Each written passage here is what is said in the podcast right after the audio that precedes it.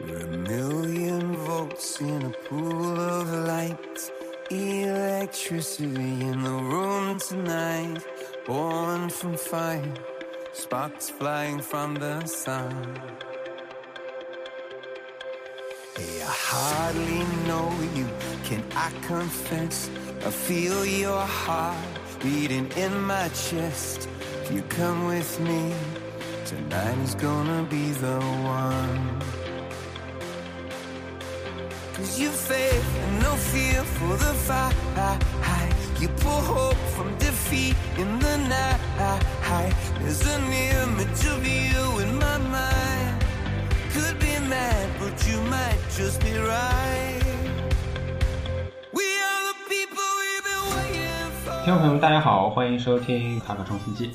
我们今天呢，也是一期串台节目，因为我们要聊，包括我，包括两位嘉宾喜欢看的足球和他们足球领域喜欢的国家队，因为欧洲杯也好，美洲杯也好，都在这一周啊要相继开打。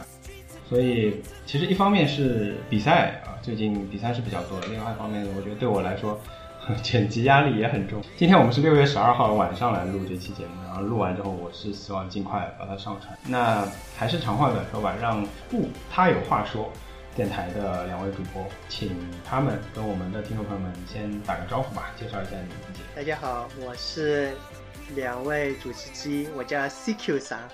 大家好，我是左一。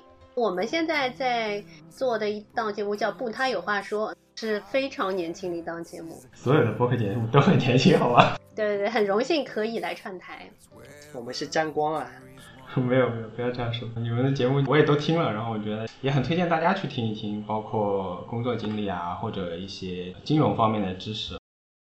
一直有跟两位交流说，如果我们有机会聊聊金融方面、投资方面的东西的话，可能也可以一起串台来讲讲啊。但是我们今天先聊聊跟足球有关的吧。我们几个也应该也都算是比较喜欢看足球的啊，尤其是我跟 C 哥桑也是很多年的球友。是 虽然要聊其他国家的国家队啊，但是我先问问两位，因为我是不看中国队比赛的，你们平时会看中国队比赛吗？看今天早上一点马尔代夫，马尔代夫的比赛，现在熬夜看球已经看的很少了，所以十一点钟睡觉，设了个闹钟，一点起来准时看。真的啊，我是没有看，对国足不是那么感冒。所以你还是比较 忠实的国足粉丝吗？还行吧，因为在虐菜的时候，国足还能进几个球，稍微强一点的比赛就看不下去了。昨天晚上，其实也是今天凌晨啊，对于北京时间来说是欧洲杯揭幕的比赛啊。这场比赛你们有看吗？稍微看了一会儿，因为现在实在熬夜熬太久，有点坚持不下去嘛。上半场看了一下，可惜没有看到进球啊。那 挺可惜的，相对来说比较精彩的都是在下半场的时候。哎，那大理你看了吗？我看了啊，如果工作相对不忙的话，我开启了睡沙发的模式，我大概十一点钟就睡在沙发上了。对，然后昨天晚上不是还有那个法网嘛？法网而且是也是比较精彩的比赛，小德和纳达尔的。对的，纳达尔好像应该是第一次进了半决赛输了吧？之前进了半决赛都是拿冠军的。对，是的，小凤她要看网球嘛，所以她在看网球。我是大概三点过了之后醒过来了才开始看。说回我们今天的主旨吧，因为我也是一直在构思关于欧洲杯这样一个话题，我们能够以什么样的切入点来聊。后来我想到一件蛮好奇的事情吧，我觉得为什么大家会喜欢除了中国队以外的国家队？顺便聊一聊，我们看其他国家队的比赛以及这些世界大赛的时候，我们会是什么样一个心态？所以也算是介绍介绍各自的主队吧。你们会分别喜欢什么样的国家队呢？左一先说，作为女球迷的一个代表，嗯，联赛看的相对少。其实第一次接触世界杯是在二零零二年，嗯，还是世界杯。对你们来说已经是很晚的了。还好还好，我们年龄差不多的好吗？我第一届是九八年，也就早了四年。我对九八年的了解仅限于 Ricky Martin 的主题歌。我们这代人零二年看的一个很重要的契机，还是中国队杀入世界杯吧。哎，有可能那时候学校还组织看的。嗯，我们是放假的，回家看的。我记得，特别是对哥斯达黎加，肯定是上学的那天，对，第一场嘛。我们都冲到阶梯教室去看的。当时以为很有希望，而且是整个小组里面肯定是最有希望的一场嘛。如果说 能够获胜的话，可能也就是对哥斯达黎加了。所以为什么对哥斯达黎加那场有印象？因为我们也觉得总归有点机会的，可惜啊。踢完这场之后就不放假了，我们学校觉得没有机会，后面两场就没有放假。说明国足影响力还是大，还能多出一天假期来。也让不看球的女生也开始看世界杯了。那时候会注意到德国队是因为他们的打法非常的硬朗，决赛是德国和巴西。对的，那时候我记得门将是卡恩，也是我喜欢德国的原因。因为很多次被巴西队破门的机会，但是卡恩从临死的边缘把德国队救回来，但是最后没有办法嘛。那时候是外星人罗纳尔多，他是被卡恩扑出之后的补射才进的球，所以说那时候我觉得，虽然他们是屈居第二，但是那种精神让我非常的震撼。在之后的无论是欧洲杯还是世界杯，都会更加关注德国队一点。然后，二零零六年，二零零六年其实是一批巨星的落幕，包括葡萄牙的飞哥啊，其他那是哪届嘛？是的，头顶嘛，意大利，顶马特拉齐，然后被红牌罚下，对对对，而且是决赛赛场上，意大利夺冠的。那届世界杯其实是熬夜看的最多的一届。那时候的德国队阵容是我最喜欢的，K 神克洛泽也正在。我喜欢舒伊斯奈德和波多尔斯基的配合的，小猪施温施泰格，施温施泰格、波多尔斯基这些名字说出来，现在已经这么遥远了。波多尔斯基还没有退役吧？真的，我们真的老了。那肯定是啊，我们是高考考完嘛，考完当天晚上是零六年世界杯的揭幕战嘛。对的，对德国队那届比赛，我印象最深的就是拉姆第一场比赛那脚对哦，南今天非的那脚射的门。远射特别的精彩。我跟 C 克萨是一起看的嘛，我们在外面对的，那时候外面找了个避风塘。十几个人 一起看的揭幕战。其实我们今年也可以啊，可以抽一天比较重要的比赛，一起出来看一下比赛。嗯，嗯，所以说，二零零六年奠定了我对德国队的死忠粉。零六年恰好也是在德国本土举办的嘛，所以整个展现出来的精神面貌啊，大家团结的精神啊，都是比较空前的。虽然他们是一四年的世界杯冠军，但是相对来说，零六年那一届给大家的印象，反而我觉得对，可看性还是零六年那一强。对各方面来讲，包括卡恩和莱曼之间的一些互动，因为他们长期其实原本是不和的嘛。对对，非常有名的那个世纪握手，卡恩也年龄逐渐老去之后，两个人到底谁是德国队一号门将？但在比赛的时候，相互之间给了非常大的支持，包括在扑点球前也应该是卡恩写给莱曼的吧，比较经典的，把对手的对每一个人的特点、他的习惯，这个纸条也很有名。后来佐伊的最大的偶像就是厄齐尔，对，我会觉得厄齐尔作为中场特别的优秀，身体素质一般啊，但是他的技术和他的想象力让我一直很喜欢。我以为会是克洛泽，没想到是厄齐尔。克洛泽我也是喜欢的，德国队，其实我可能最喜欢的还是巴拉克吧。巴拉克跟卡恩是一种类型的，而且从来不放弃。可能厄齐尔这样的作为一个德国队的球员就并不是我的菜。对我也会发现说这几年他们的耐挫折的精神好像不如以前。小猪退了之后，现在德国队还有什么很有标志性、精神力很强的球员吗？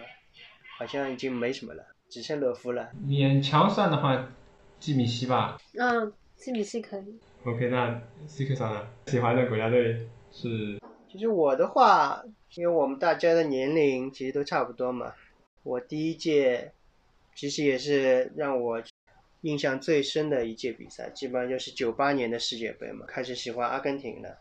但是现在的阿根廷其实并不是我的菜，当时最喜欢的其实就是巴蒂斯图塔、阿尔特加那批，后来的话贝隆、里卡尔梅这一段时间的阿根廷队，显然是我最喜欢的。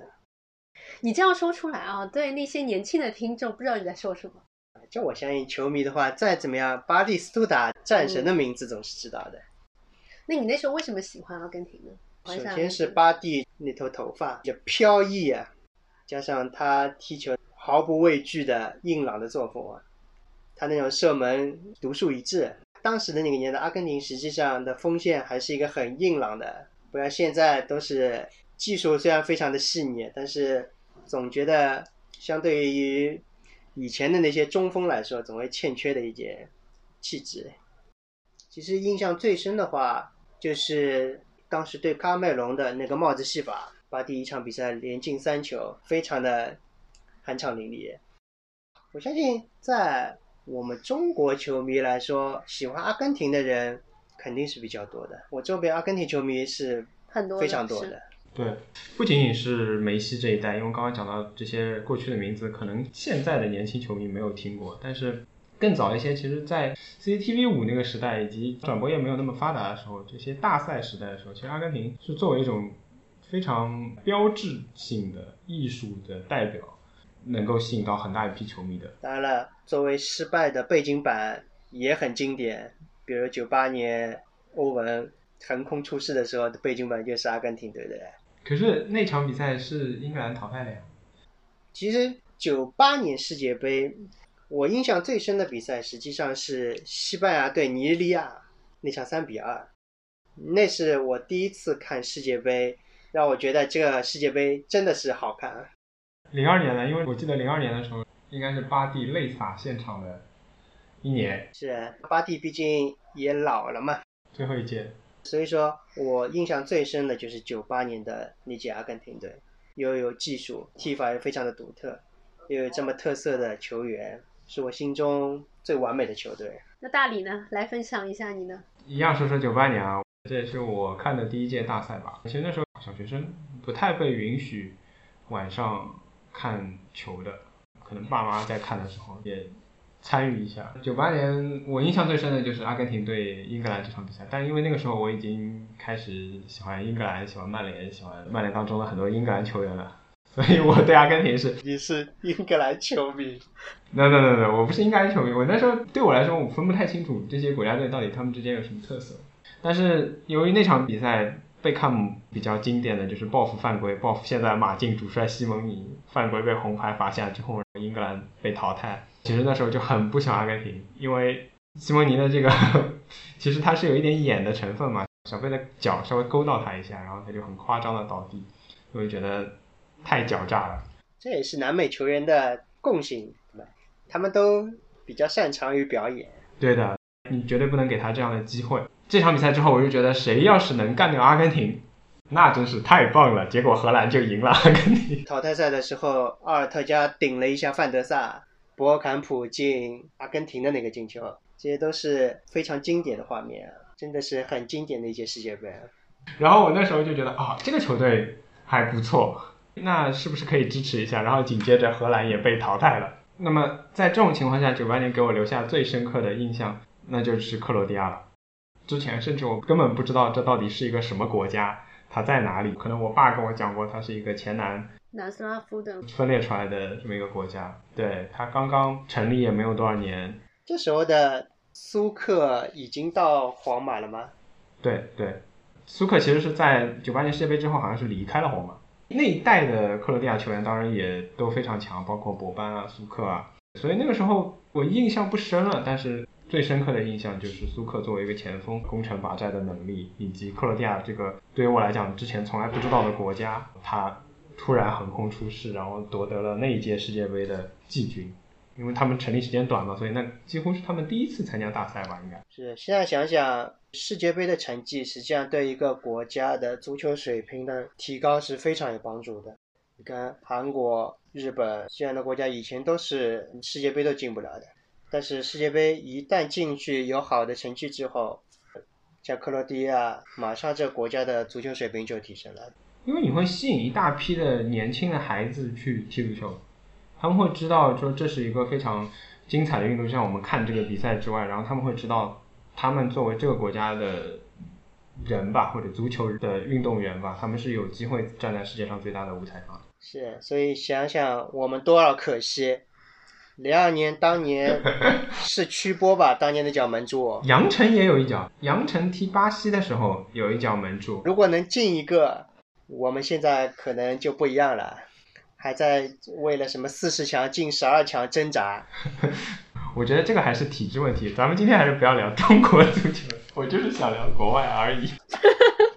对我来讲，我可能最喜欢的球队克罗地亚，还有就是丹麦，一定程度上是后来补的足球知识。我知道九二年欧锦赛的时候有丹麦童话嘛，劳德鲁普兄弟。但这个要纠正，整个故事其实是这样的，因为前南斯拉夫发生这个跟科索沃的争端，然后被制裁了之后，临时其实是一九九二年欧锦赛决赛圈比赛开始之前被临时剥夺了资格。其实那个时候丹麦队。他们是没有进欧锦赛的球队当中成绩最好的，预选赛当中成绩最好的。但是他们已经联赛结束了嘛，全队放假都度假了。但是临时通知他们，你们可以来替补参赛，然后大家再重新集结起来打包，就是收拾行李去参加比赛。但是大劳就是大劳德鲁普作为丹麦的头号球星，其实是跟他们的主教练那一年是有矛盾的，所以大劳其实没有参加一九九二年的欧锦赛。在我九八年看世界杯的时候，是我爸告诉我的知识，说丹麦是一支很强的球队，因为他一九九二年的时候凭借了三驾马车嘛，就是大家所熟悉的这个劳德鲁普兄弟加上这个门将舒梅切尔。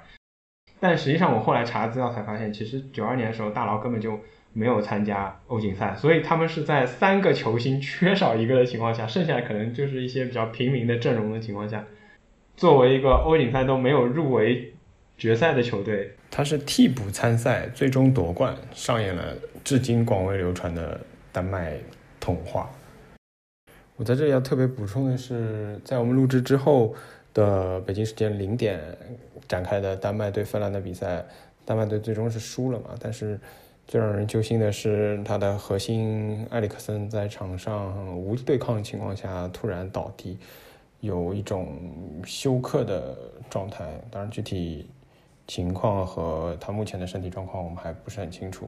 虽然说生命健康最重要，但是我还是要贪心的说一句，还是希望埃里克森早点回到赛场上吧。就在这期节目的后面，我也有讲到，这可能是他，甚至于他们这一代球员吧，能够在征战的最后几个国际大赛了，可能也就是这一届的欧洲杯和下一届的世界杯，希望有个好结果吧。实际上。不管是欧锦赛还是世界杯，那些冠军球队里面跟主教练有些矛盾的球队，其实上也不少见吧？对，这个其实是我觉得啊，喜欢国外的球队很大程度上没有包袱的一个原因，就是这其实没有很多的爱国主义的包袱在里面，他们是可以因为矛盾就不参加国家队比赛的，不参加大赛的。包括你提到的巴蒂，他的一头长发，当然我可能记错了，但九四年巴蒂是剪掉了自己的长发的。但是九四年的时候，雷东多是不肯剪。对，阿根廷国家队主教练规定，就所有人都不能留长发，要剪掉。但是阿根廷当中很多球员都是留着非常飘逸的长发嘛，有一种艺术家的气质。但是当中就有些球员就不愿意剪去自己的长发，他宁可不参加国家队。这个是很多国家有的这样的事情，我不确定啊，也可能会存在被爱国主义 情绪绑架的情况，但是。相对来说，我觉得他们对于这些问题没有看得那么重，这也是吸引人的地方吧。足球毕竟还是踢得好看，运动员都有特色的话，实际上是我们比较喜欢。这也就是近些年来，我觉得足球相对不好看的原因了，都比较像模板里刻出来的，再也看不到坎波斯这样的门将了吧？啊，花蝴蝶，上半场还在当门将，下半场就已经当前锋去了。对，包括疯子伊基塔。所以九十年代的足球好看就好看这里，各个球队都有自己的特点。现在的足球，你看切尔西、法国队中场坎特，我们以前谈到非洲球员，第一反应实际上都是那些身体能力非常好、创造力非常好。但现在像坎特这样的球员，就是像以前的欧洲球员一样，强悍的防守能力，工兵型的。对的，工兵型。特别像近些年来非洲球队的没落，最主要的我觉得就是他们原来那种奔放的、自由的这种踢球的方式，都已经渐渐的被磨平掉了。九八年那场尼日利亚那三个进球是真的，每个进球都非常漂亮。我们不是一个视频节目，你知道吗？我恨不得放点视频上来了。我觉得，好奇的听众可以去视频网站上去找一找，只能留下这样子的建议了。嗯因为说到大赛啊，左一是我们当中唯一现场观摩过国际大赛的，要不也讲讲你这一段经历？哎，左一，你可以先说说看整个购票的流程。你是盯上德国的这场比赛，然后去抽签的吗？因为我去看的其实是二零一八年的俄罗斯世界杯，会选择俄罗斯的原因之一也是在俄罗斯世界杯上，其实中国的赞助企业有很多，所以说相应的俄罗斯对于中国这边的放票也是相对比较慷慨一点。我们那时候是在网上订票的，因为小组赛的时间已经定了嘛，我们是小组赛选了两场，选了一场半决赛。我们曾经天真的觉得德国队应该进得了半决赛。抽奖嘛，我们抽到只有一场，那就是德国对韩国的那一场。半决赛什么通通都没有抽中。本来以为德国队踢韩国队那简直是虐菜，没想到阴沟里翻船。我很荣幸的见证了德国队输给了一支亚洲球队。这场比赛也是孙兴民在国际足坛上出名的最主要的一场比赛之一了。第二个进球是他奠定胜局的。我可以先来分享一下那时候去现场看的一些经历。如果说有机会的话，我非常推荐大家可以去世界杯的举办地现场去观摩，因为气氛完全不一样。除了体育馆之外，它在外面的很多空地都会搭建供所有的球迷去观看的一个场地，会有非常大的一个屏幕，旁边会有一些啤酒的展台。当然，德国的。比赛我们都看了，包括对墨西哥、德国对瑞典，然后还有一些其他的比赛，会发现说最最热情的球迷就是阿根廷的球迷以及墨西哥的球迷，美洲队的球迷都会非常的奔放。对，球迷还保留着他们最热情的一面。其实我也听过这样的说法，现场看足球跟你电视上看足球完全是两种运动了。哦，那是真的完全完全不一样，对。如果有机会的话，一定要在现场看球，坐在最山顶上也不要紧。啊，完全没有关系。哎，对，这也是我想问左一的问题，因为你们看的那场比赛是德国对韩国嘛？是。不知道会不会有这样的冲突？就因为你是支持德国的，但你却是一张亚洲脸孔，会不会有人误以为你们是？是的。这个现场又是怎么样的？这个可以分享一下，因为我们是比赛前几天就到了圣彼得堡，一路上都会碰上许多的球迷，包括在晚上的酒吧，或者说在路边的小店也好，就会有人来问说：“哎，你们是从哪个国家来的？”我们说我们是中国来的，然后他们说：“中国队进了吗？” 好像没有听说。我们很尴尬的说：“我们是来支持德国的。”其实，在俄罗斯，德国并不具有很高的人气。因为我们是要从圣彼得堡乘火车，然后到比赛地，路上会有碰到一些俄罗斯的球迷，他们宁愿支持韩国队，都比较排斥德国队。即使是这样子，德国队并不是那么受支持，但是他现场的气氛还是非常非常的热烈。当然，德国队输掉比赛了之后，我们曾被误认为是韩国球迷要拉着我们一起庆祝的。然后我们很想说，我们一点都不开心，我们不是韩国人。我记得那天你们在脸上是有画德国国旗的啊，对，是有，可能有的人没看见吧。我们就在脸上还贴了那种德国那种彩绘啊什么的，非常兴致盎然的去看比赛，嗯，见证了一场德国队少有的小组淘汰。是。都没有想到，我们本来还为没有买到半决赛的门票而懊悔。我那时候看到啊，厄齐尔就在面前很近的距离，我可以清楚的看到他们的脸。包括刚才 CQ 上说到的第二个进球，看到诺伊尔在伤停补时的时候放弃门将追出来，当韩国队要进第二球的时候，真的是疯狂的回追，但是没有用。这种绝望，这是。现场完全可以感受得到，那一刻会全场安静下来。因为我们周围坐的都是德国的球迷，就会非常的震惊，简直就懵掉了。因为大家都觉得它是一个很有把握的比赛。因为我记得那时候，即使是打平，那平积分的话，德国也是可以出现的。一场比赛，我记得是德国打平可以出现，对，韩国已经没有出现的可能了。对。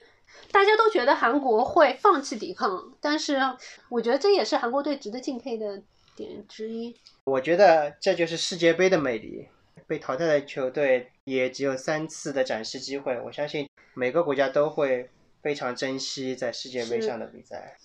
我们在回去的路上有和德国的球迷有聊过，他们会觉得这是 humiliate 啊，是比较有侮辱性的一场比赛。我去年的年初在德国的时候，也有跟德国人聊到这场比赛，他们就当时也会是完全没有觉得这场比赛会有任何问题。对，因为你想德国队以前踢亚洲都是什么比分？跟沙特阿拉伯八比零，大赛里面德国对亚洲球队都是这样的战绩。但如果说跟沙特对比的话，我觉得可能韩国队的精神属性还是要强一点。但是其实那一届德国队表现的确也不好。第一场比赛输给了墨西哥，第二场比赛虽然赢了瑞典，但是感觉上踢的也不怎么样，所以说也是意料之外，情理之中。也会觉得即使他出现了，也并不会走得很远。在那一届，德国队现在最大的问题就是以前的气质没有了，他不会让对手感觉到无法战胜。以前的巴西队和德国队给对手都会有这种感觉，巴西队是技术完全没有办法比。德国队是让你会觉得心理上、精神完全敌不过的球队，但现在已经缺少这一点之后，很多球队就可以敢跟德国队去拼一下了。正好就说到了德国队现在的情况啊，那对于今年的欧洲杯，你们会有什么期待吗？因为其实今年德国队也是在一个死亡之组里面。对，是的，对我一个球迷来说，喜忧参半。比较开心的是，他会有。一些新鲜的血液，包括上届世界杯没有入选的萨内，这次也进来了，应该会有一些比较好的表现。但是我一直比较喜欢厄齐尔嘛，然后厄齐尔在上届世界杯之后退出了。厄齐尔现在在阿森纳都见不到人了，他连球都踢不上。厄齐尔现在还在阿森纳吗？从来已经见不到再有上比赛的机会了。等等，我看一眼啊，哦，费内巴切啊，sorry，你看。他已经德国球迷都不知道厄齐尔现在在哪里了。他是今年年初免签去的费德巴切，一月份，说明在免签之前肯定已经很久没有进过名单了嘛。对的，对的。这个赛季的上半场他没有在阿森纳上场了。其实对欧洲杯会是有很多惊喜和期待的，我觉得，尤其是像今年，他是二十四个球队嘛。其实，即使像德国这样分在死亡之组里面，也未必是一件不好的事情。因为前三都可以出现，是吧？对，小组第三也可以出现，成绩最好的四个小组第三。或者换一个角度说，我今天听了一个说法，其实也很直白，就是这二十四个球队其实只淘汰八个球队进十六强。是。所以像这样的小组里面，就是有新科世界冠军法国，然后有上届卫冕冠军葡萄牙，但是它有一个相对来说比较鱼腩的。匈牙利的时候，争取一个小组第三就会比较容易。大家只要都能战胜匈牙利，你很大概率其实就可以出现了。但我觉得这一组德国队还是相对于葡萄牙稍微稳一点吧。哎，对，这就是我的问题啊！你们觉得现在纸面实力最强的是谁？法国，或者前三？法国一定是第一。对，现在来看的话，可能纸面实力最强法国是没有任何争议的。前三的话，只说纸面实力，那英格兰肯定也是很强啊。是，是比较强。嗯，对吗？我们有悠久的欧洲中国队的传统，纸面实力一直很强。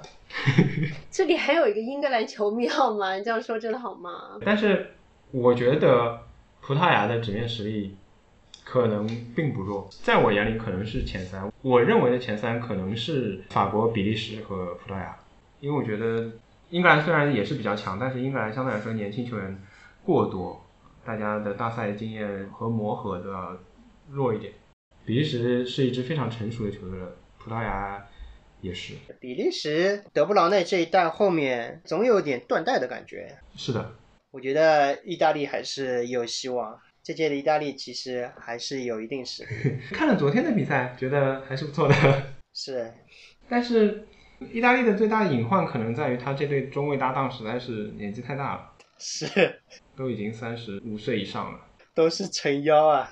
我想说的是，你像葡萄牙，除了 C 罗，就大家可能所有人，不管你看不看足球，你都会知道 C 罗以外，就对于球迷来说，你看看有碧玺、必费，对吧？还有像马竞的菲利克斯，这个利物浦的若塔，这个攻击线真的是非常非常豪华。所以我提前泄露一下，其实我最看好的是葡萄牙卫冕啊。嗯，我是觉得像欧洲杯这样的比赛，就因为前面我讲我喜欢丹麦的原因，欧洲杯这样的比赛特别容易让这样的欧洲可以说小国吧崭露头角。像之前冰岛一度打进欧洲杯四强的时候，大家都觉得这当中既没有明星球员，威尔士呀，或者说当一个欧洲球队它有那么两三个明星球员的时候。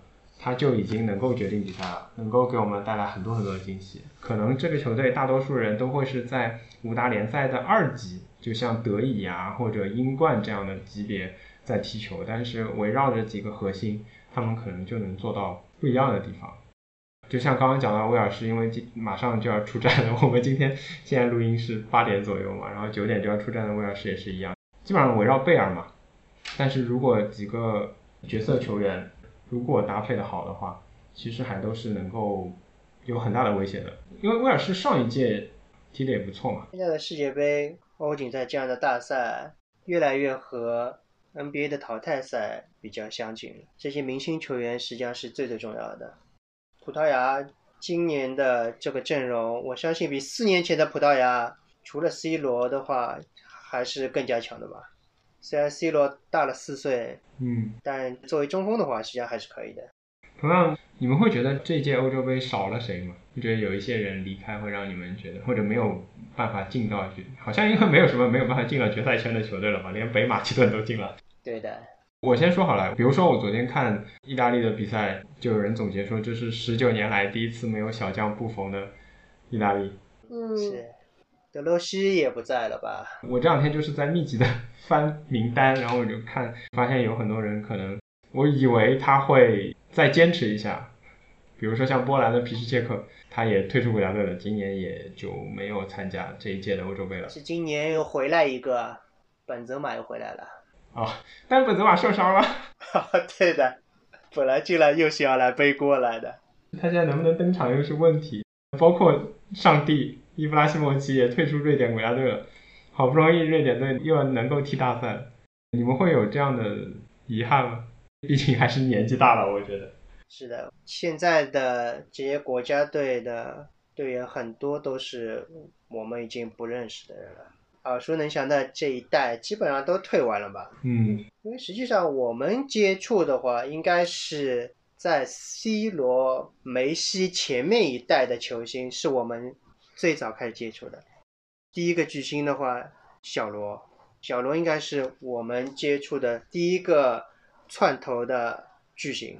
那时候罗纳尔多实际上已经很有名了嘛。嗯，就是你是说从崭露头角、初出茅庐一直到是成为巨星，小罗应该是我们这一代的第一个。吊西曼的那个门，这都是我们记忆中最深刻的这种进球啊。说到吊西曼这个门，我就想起来也问问，既然左一也认自己 英格兰球迷的身份，我就是因为英格兰反复遭到这样的吊打。你看九八年世界杯的时候输给阿根廷，零二年世界杯的时候输给巴西，然后都是那种比较也不算耻辱性吧，但反正就是有一种戏剧性的收场。像刚刚讲的欧洲中国队的这样的称号，就看起来有的一打，但每次都是早早退场。当你看到你支持的球队经常以这样的方式。被淘汰或者没有办法取得比较好的成绩，你支持这样的球队会有什么感受吗？会觉得算了，我还是不要看了，还是看德国吧。我觉得支持球队有时候是一种情节，我会一边支持着长久以来支持的球队，但是同时我会比较客观的去看一下其他的球队。而且，其实只要自己支持的球队一直会有新鲜的血液，有优秀的球员进来，我觉得这就是一个很好的标记。我会把希望寄托在之后，因为我是记得我第一次知道 C 罗好像就是在欧洲杯上面吧，那时候十九岁，他还只会玩花哨的盘球，嗯，被大家嘲讽，还会去说他是一个假摔王，但是他也会有成长，凭一己之力把葡萄牙带到了。比较远的一个位置。所以说，我觉得世界杯四年一届，然后欧洲杯四年一届，这样子就是两年的频率是可以不断改变一个球队的风格和他的表现成绩的。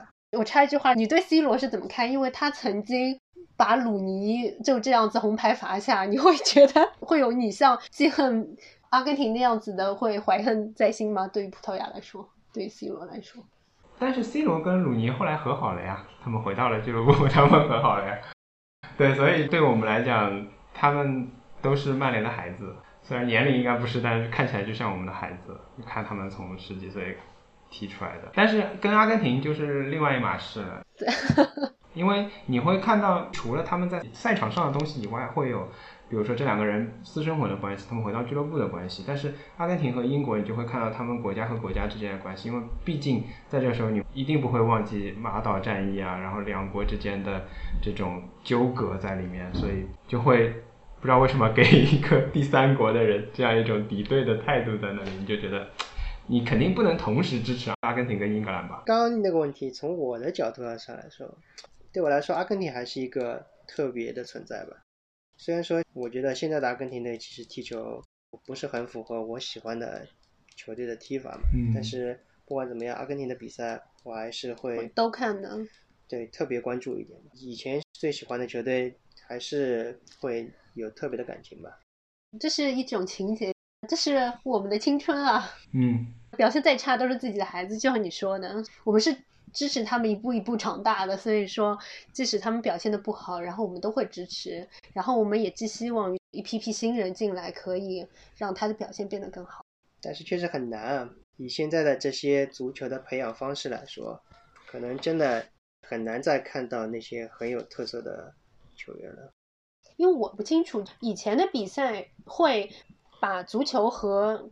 国家的荣誉或者说是政治联系在一起吗？还是说现在就像你说的，它容错率低了？因为它世界杯不只是一个体育的赛事，它可能更是一个国家荣誉的一个表现，所以说才会把容错率变得低一些。我觉得从荣誉来说，其实现在跟以前其实上也是一样的嘛。我相信大家都是很乐于为国家而战的，只是我们现在球员他本质发生了变化。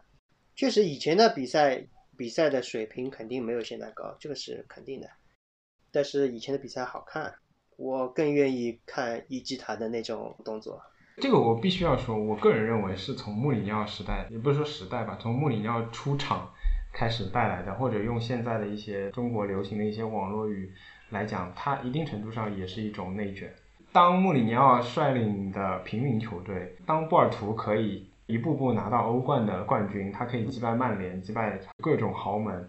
他这套东西不仅可以在这个队成功，而且他可以带着这套东西去走到很多阵容并没有那么强大的队伍当中，可以成功的复制。你会看到那个之后，就会有好多个模仿穆里尼奥的打法和技战术的人，去把这些东西带到中小球队当中去。这套东西大家会发现是可行的。那我们有一个不能说标准化吧，但是是有一个相对来说成功率很高，但是成本又比较低的一个方式，来让自己迅速的成功。对，所以说希腊也可以拿冠军啊。嗯，这样的比赛来说，对于很多球队来说，确实实力提升了，对吧？赢球的概率高。但是足球，我更加希望它是一个观赏性非常高的一项运动嘛。我真的还是喜欢以前的足球，每个大洲它的足球风格都是不一样的。亚洲球队都是像韩韩国队这样非常拼的球队，欧洲球队技术虽然说不是特别好，但是有德国队这样子非常顽强的球队。像美洲球队和非洲球队都是这种创造性一流，但是纪律性不行的，一一被人家踢进一个球马上就崩溃的这种球队。但是大家都很有特色。嗯，我想先说一说吧，我自己的一些经历是，当你虽然看了一些。并不那么强的球队，因为对我来讲，如果我真的只是去关注我支持的球队啊，比如说克罗地亚、丹麦的话，很多时候我看完世界杯小组赛我就不用看了，他们说小组赛打道回府。怎么说的这么心酸？对我举个例子，昨天晚上看意大利的这场比赛，第一个进球是乌龙球嘛？那包括我看到，嗯，懂球帝上也有说，你想到了没？大赛第一个进球是乌龙球，然后我看球的时候。同学在跟我聊天嘛，说哎第一个进球竟然是乌龙球，然后我马上告诉他，我告诉你，二零一四年巴西世界杯第一个进球也是乌龙球，为什么记得那么牢？因为那个球是克罗地亚领先的，然后后来被巴西扳了三个。我当时一度以为克罗地亚有机会赢巴西啊，这就是一个小球队的。但是上一届克罗地亚表现很不错呀。对啊，至少你现在喜欢的球队已经这么强了。对。但是我们有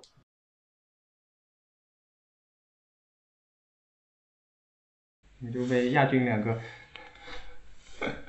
所以说我觉得也是这样的。虽然我们一直在讲啊，这个足球现在不管容错率低也好，或者说它越来越没有过去那么好看也好，但是九十分钟的事情仍然是说不清楚的。甚至一百二十分钟打点球，这些事情都是没有一个绝对说谁强谁弱的。说不定北马其顿也可以在这一届欧锦赛上收获三分，或者赢那么几场比赛。既然他能走到这，是，这就是杯赛的魅力啊！尤其是我觉得欧洲杯也好，或者包括美洲杯，其实也一样的。这两天正好两个杯赛正好都在同时进行嘛。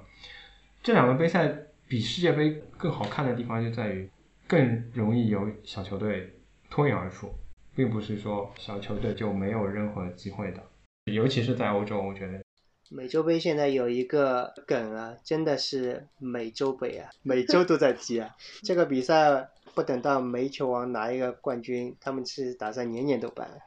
我不知道他们怎么想的，我要把它调成跟欧洲杯同一年举办，所以又改成了今年。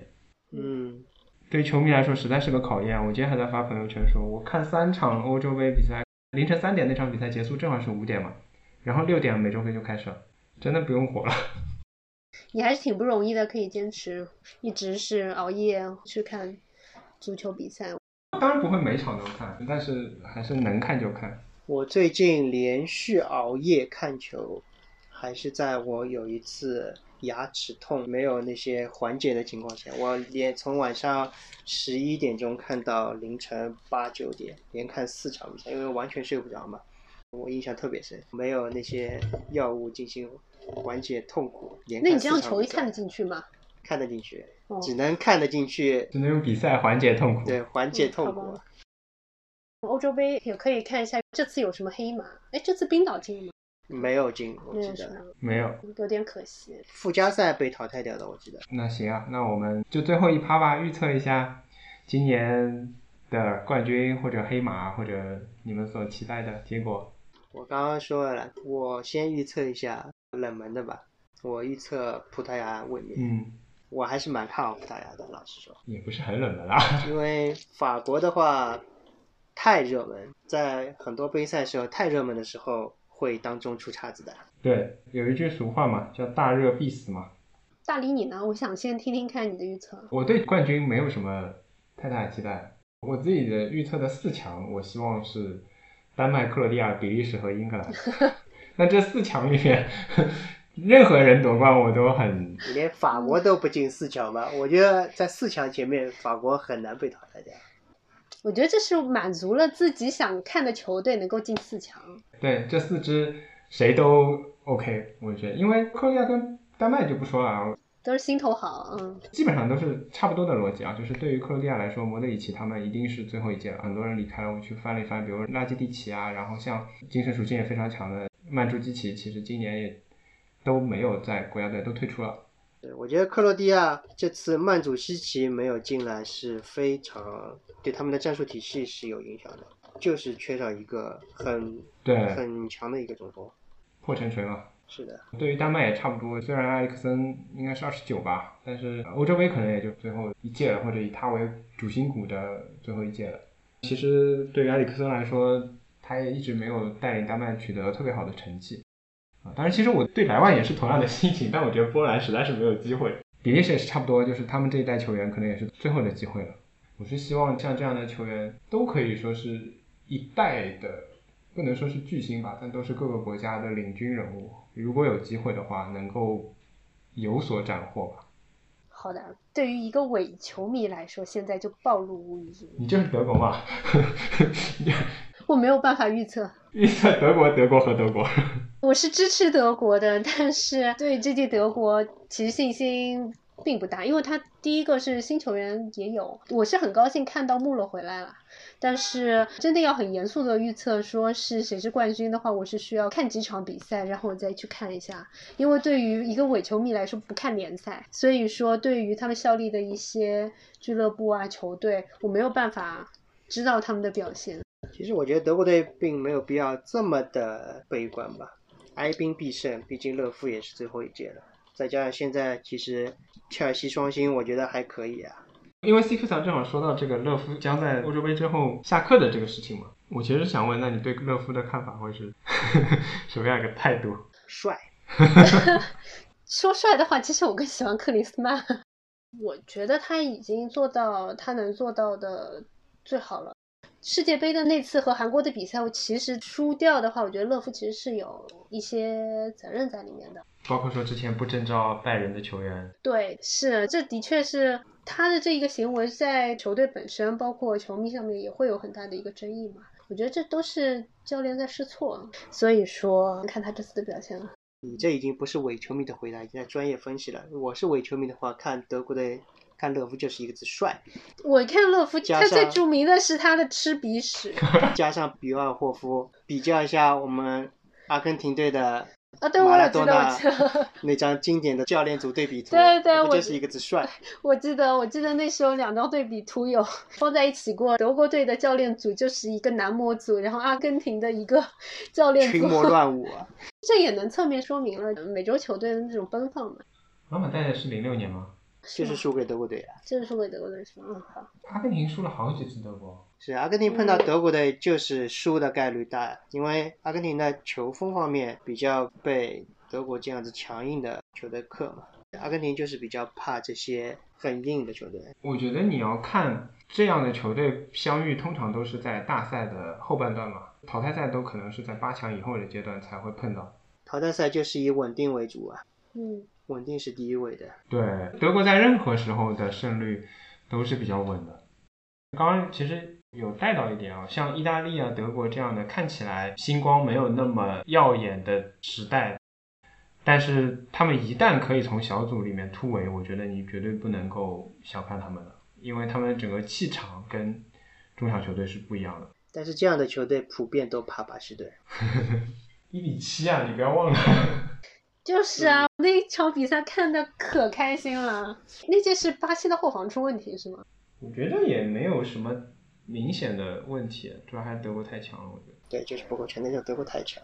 嗯，那场比赛就是踢不过嘛，当然比分确实打到后面是太大。对，集体火力的一个爆发。那届德国确实要比当时的巴西强很多。前面 C 克上说到这个问题，南美球队如果你赢他三比零以上，基本上对方就放弃了。但是又碰到一个德国这样的，德国就是踢到最后一分钟，他都当第一分钟来踢啊，五比一领先了，我就再踢两个。我记得七比一的时候，当巴西队进了一球，诺伊尔满脸的悔恨，我为什么没有守住这个球？我觉得跟球队领袖的精神气质也有关系。九八年也好，零二年也好，不管外星人罗纳尔多怎么样，他后面压阵的罗伯特卡洛斯啊、卡福啊这样的精神气质是非常稳定的，也比较刚毅的。后防球员来压阵，但是那个时候，你如果把内马尔作为一个旗帜的话，那内马尔一看就是一个 心态很容易崩盘的小伙子。这就是梅西永远没有办法和马拉多纳在一个层次的最大原因啊！马拉多纳就是可以激起你强烈的斗志，斗志。梅西他们只要一落后，他永远是低着头的。这个是真的是很大的问题。看一个人落后的时候的精神气质状态。他其实，在这种大赛当中，真的就直接决定了最终的上限在哪里，也非常重要。球队里一定要有一个这样的领袖，无所谓你是不是球踢的最好的，但是一定要有一个这样可以振奋人心、对稳住士气的一个人。阿根廷队就是少一个这样的人。所以说，大理，你对这届英格兰有什么期望，或者说是希望他们改善哪一点就可以走得更远？我对英格兰没有什么期望。不要把我们曼联的人搞伤了就可以了。哦，这是我最大的希望。安全归来。因为拉什福德一直是传言带伤踢了，甚至可能几年了已经。以他这个才二十出头的年龄来说，费迪南德也都已经相当于公开喊话了，希望他去找欧文请教请教经验，怎么样延长自己的运动寿命。年轻的时候透支太多的话，你的运动寿命会。受太多伤的话，对，会缩短很多。再加上索斯盖特也有有一赛给我们曼联球员打封闭，导致技术水平一落千丈的例子，而且马奎尔又是带伤去的，所以我现在对于英格兰队真的没有什么太大的希望，你不要把我们人搞伤就可以了。英格兰的凯恩确实是属于一个不可多得的人才啊。凯恩我觉得确实是和阿兰谢勒是有点像的，不管从气质还是作为中锋属性的话，我觉得都蛮相近的。阿兰谢勒是我非常喜欢的一个球员，但是我觉得凯恩的问题还是他并没有这种大赛，包括决赛夺冠这样的经验。因为对于球员来说，我觉得有没有过夺冠经历还是比较重要的。是很重要。这个就跟 NBA 有没有戒指，这个真的非常重要啊。为什么很多人都至少拿一颗，拿一颗之后，这个想法就不一样了嘛？嗯，能不能突破自己的心魔？英格兰长期的问题，我觉得可能就在这个上面。这就跟进世界杯一样的，拿一次冠军之后，对后面的组队、舰队都非常的有好处嘛。这批拿过冠军的球员，他的心理素质会强很多嘛。哎，但是也有一种说法说，夺冠的球队很难卫冕的原因，就是那些已经在上一届拿过冠军的，他们的斗志会不及那些还没有拿过冠军的。我觉得你说在世界杯或者欧洲杯这样的比赛决赛，有谁不想卫冕的？我拿过了，我没有什么斗志了。我觉得这个是不可能的。是因为毕竟不是年年有的比赛嘛。但是反过来讲，一个成熟的球队可能面临的问题就是。你要维持这样的所谓的典礼阵容嘛，就是曾经夺过冠的、参加过典礼的这样的阵容，那就是两岁甚至四岁的年龄叠上去的。如果没有很好的年轻球员补充，没有比较好的教练可以在这个过渡期当中做出一些调整的话，那你要面对的就是你的年龄跟四年前的自己完全不一样。你四年前有时候做得到的事情，现在不一定能做到。整支球队加四岁，这个。竞技实力会下降很多啊，毕竟大家还是要靠体能是第一位嘛。一八年的时候的世界杯的四强，你看到比利时，看到克罗地亚，你再看这一届，虽然我很希望他们欧洲杯也能进四强，但我觉得其实对他们来说难度是很大的。因为足球这个运动，体力是最基本的保障嘛，有了体力才谈技战术嘛，体力都不够的话，九十分钟踢不足，到后面是非常容易失球的嘛。这里有个小插曲。我记得那时候在俄罗斯的时候，问过当地人，你们怎么看俄罗斯球队的表现？那时候他们作为东道国的话，表现挺不错的。九八是我印象最深的一个名字。高中锋特别像范志毅。是。那时候有问过当地人怎么样看他们这个呃球队的时候，他们说就是很多老家伙在踢球，平均年龄过高，其实一点都不看好。他们甚至会说：“哎，我的球队之所以会表现的这么好，是不是有出现了 bribe 的情况？” 这我觉得说这话的人不是球迷。那届世界杯，俄罗斯队确实踢得非常好。所以说，对于这次的俄罗斯，大家怎么看呢？俄罗斯进了吗？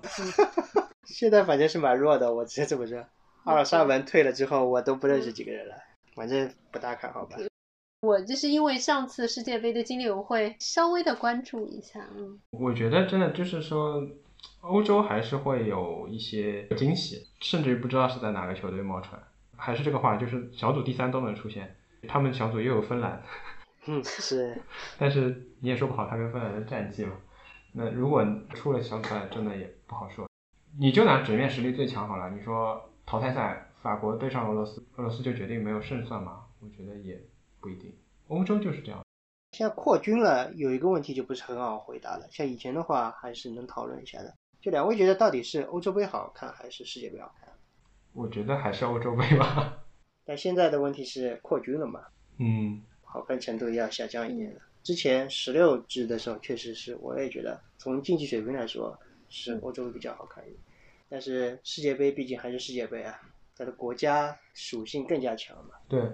所以我非常反对世界杯再扩军啊！但一方面，我觉得扩军了，中国队也没有什么机会。三十二支确实已经够多了。就是因为有什么沙特阿拉伯，就 导致这比赛就不好看。是以三十二支都有沙特阿拉伯这种球队，我觉得再扩到四十八支，这比赛真的有些比赛很难看下去了。而且这个东西是这样的，就是因为它的扩军如果是带有政治目的的，那它又要在各大洲之间进行一个相对来说平均的一个分配，那你其实并没有把名额给实际上实力更强的球队。是经济水平一定会下降的。好啊，五十三分了，嗯，今天也不需要结尾了，大家看球去吧。这九十分钟真的不知道会发生什么事情。再过几分钟看球了，今天我们就到这儿了。今天的节目就到这里，拜拜。拜拜。We're not creative 谢谢 enough. We're not positive It's coming home, it's coming home, it's coming, football's coming home. We'll go on getting back, it's on getting back, it's on It's getting back, it's on coming getting home, back. it's coming, football's coming home, it's coming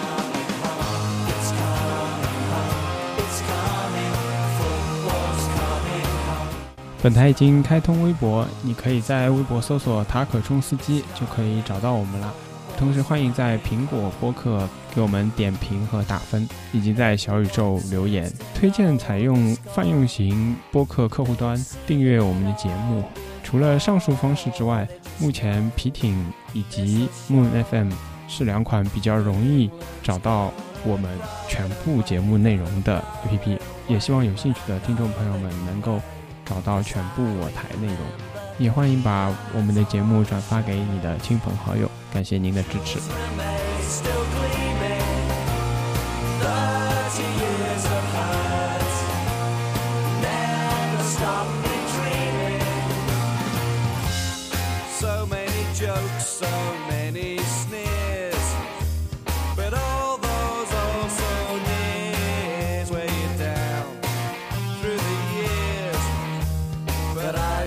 See that tackle by Moore, and when Lineker scored, Bobby Belt in the ball.